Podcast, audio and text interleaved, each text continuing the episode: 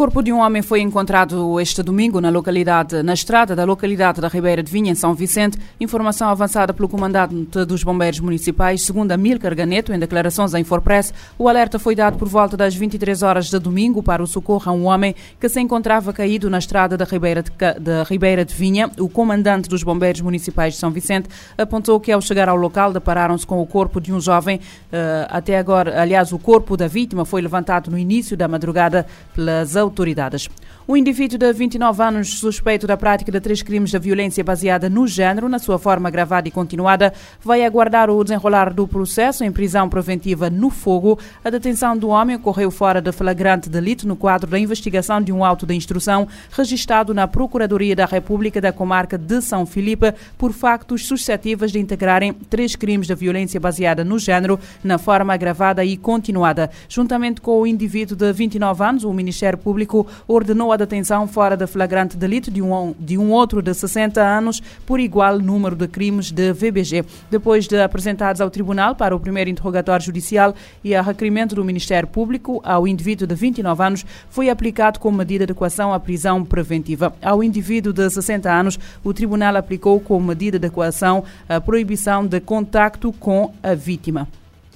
Pelo menos 48 pessoas morreram no sismo que atingiu a costa oeste da região central do Japão na segunda-feira. Os dados constam de um balanço provisório divulgado pelas autoridades japonesas. As autoridades também suspenderam hoje o alerta de tsunami. O sismo de magnitude 7.6 na escala de Richter e com epicentro na península de Noto levou as autoridades a ativar o alerta de tsunami em vigor durante 18 horas. Segundo o primeiro-ministro japonês, os 155 sismos que abalaram o centro do Japão desde a segunda-feira feira causaram vi numerosas vítimas e danos materiais significativos, incluindo edifícios desmoronados e incêndios.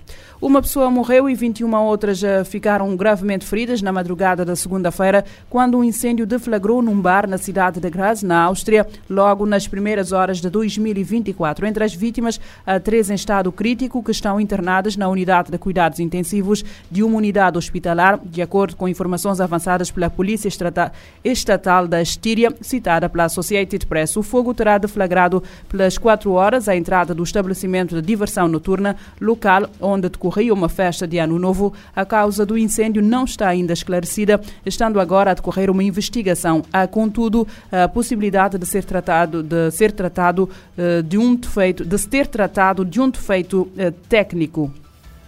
O líder da oposição da Coreia do Sul foi esfaqueado no pescoço eh, este domingo durante um evento, esta segunda-feira, aliás, durante um evento público no sudeste do país e levado para o hospital. De acordo com os serviços de emergência da cidade portuária de Busan, o incidente aconteceu às 10 horas, hora local, enquanto o líder do Partido Democrático falava com jornalistas numa conferência de imprensa no novo aeroporto local. Um homem cuja identidade ainda não foi revelada aproximou-se de Lee e esfaqueou no lado esquerdo do pescoço. A agência de Notícias sul-coreana publicou uma fotografia que mostra o político no chão com o lenço a eh, cobrir a ferida. Lee foi levado para o hospital após cerca de 20 minutos em estado consciente, apesar de ter uma hemorragia grave, enquanto o autor do ataque foi imediatamente detido, de acordo com a agência de notícias. A ONU vê perigos eh, reais da escalada da guerra Rússia-Ucrânia e os seus efeitos. A situação na Ucrânia foi foco de uma reunião de emergência do Conselho de Segurança realizada no fim de semana em Nova York. Eleutério Gavan. A última sessão do órgão em 2023 segue ataques aéreos que se consideram estar entre os maiores desde que iniciou a invasão russa ao país em fevereiro de 2022.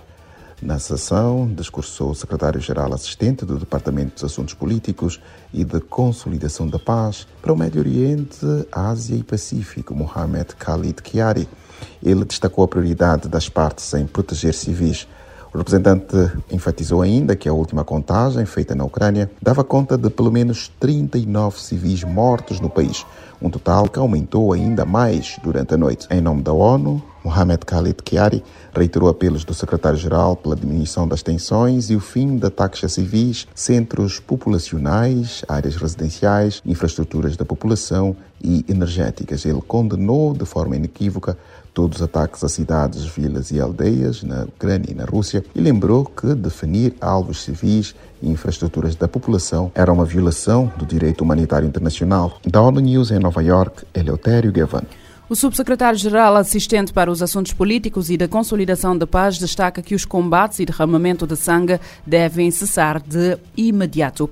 O número de detenções de palestinianos pelas, de detenções de palestinianos pelas forças israelitas na Cisjordânia ocupada é de quase 5 mil desde o início do conflito com o Hamas. Os dados são divulgados pela comissão que acompanha a situação dos detidos e prisioneiros palestinianos. Segundo a mesma fonte, nas últimas horas foram detidos 32 palestinianos, elevando o número de detenções na zona para 4.910 desde o início do conflito bélico em 7 de outubro. Por seu lado, as autoridades de Israel declaram que desde o início do conflito detiveram 2.250 pessoas, das quais 1.300 terão ligações ao Hamas, o grupo radical islâmico que controla a faixa de Gaza desde que tomou o poder a força da autoridade palestiniana em 2007, está em desacordo com o Partido Nacionalista no poder, a Fatah, que domina a AP e governa pequenas partes da Cisjordânia ocupada no entanto, o Hamas tem influência e apoiantes na Cisjordânia, tendo a sua popularidade aumentada após o ataque de 7 de outubro, que humilhou Israel e foi encarado como um triunfo simbólico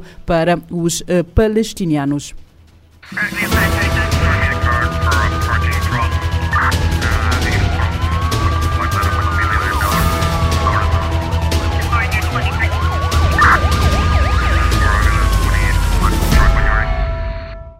Pode ouvir e subscrever este programa em radiomorabeza.cv, no Spotify, Apple Podcasts, Amazon Music, Deezer e em todas as principais plataformas de podcast.